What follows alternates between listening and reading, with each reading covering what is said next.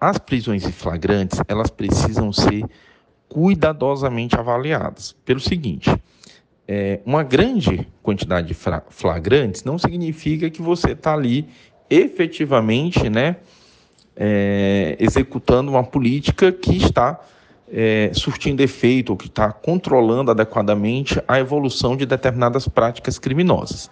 Por exemplo, é muito comum que em prisões em flagrante eu tenha pessoas portando armas e drogas como os principais alvos dessas prisões. Pessoas portando armas e drogas, elas podem, obviamente, é, ter um envolvimento, inclusive com outros crimes, mas elas podem também estar sendo usadas dentro de determinados esquemas criminosos que são coordenados por pessoas que não necessariamente estão presentes naquele momento da ação. Então, essas pessoas muitas vezes vão utilizar é, bodes expiatórios justamente para se manter né, fora do alcance da polícia. Então eu posso ter um, um, grande número de prisões de pessoas portando drogas, sem que os esquemas de tráfico de drogas efetivamente estejam né, sendo combatidos com eficiência. Na medida em que essas pessoas vão sendo presas, aqueles que coordenam e controlam os esquemas vão substituindo esses sujeitos e implementando, até criando né, outras estratégias, né, já contando com esse tipo de ação policial. Então, o flagrante não necessariamente é um indicador, né, o número de prisões em flagrantes não necessariamente é um indicador de que você está contendo efetivamente determinados tipos de crime. O homicídio, por exemplo, é um crime que dificilmente você consegue flagrantear.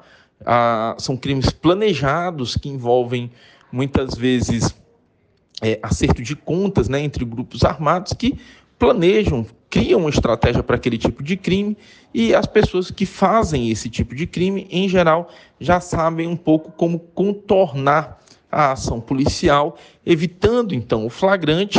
E é uma situação que muito dificilmente você vai combater o indicador de flagrante vai vai é, o número de enfim o num, dificilmente o número de flagrantes vai indicar que ali há, uma, há, uma, uma vai, um combate efetivo a esse tipo de crime, ao crime de homicídio. Né? São crimes que necessitam da investigação policial, de bons inquéritos policiais, de um trabalho efetivo é, até o, do Ministério Público para que eles sejam né, encaminhados para a justiça para, para devida né, responsabilização de quem comete esse tipo de crime.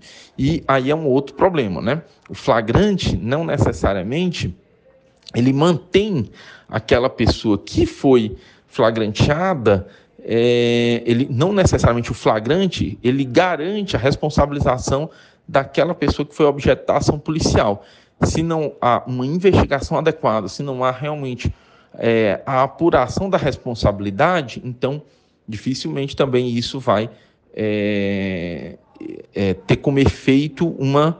Né, a, a, vai produzir o efeito da pena, né, e, consequentemente, vai ter um efeito é, na redução de crimes. Então, realmente é um dado que a gente precisa sempre olhar com muito cuidado para não, não tomá-lo né, como se fosse um, um, um, um dado da eficiência e do trabalho, né, de, de um trabalho mais, digamos assim, complexo e mais efetivo de segurança pública.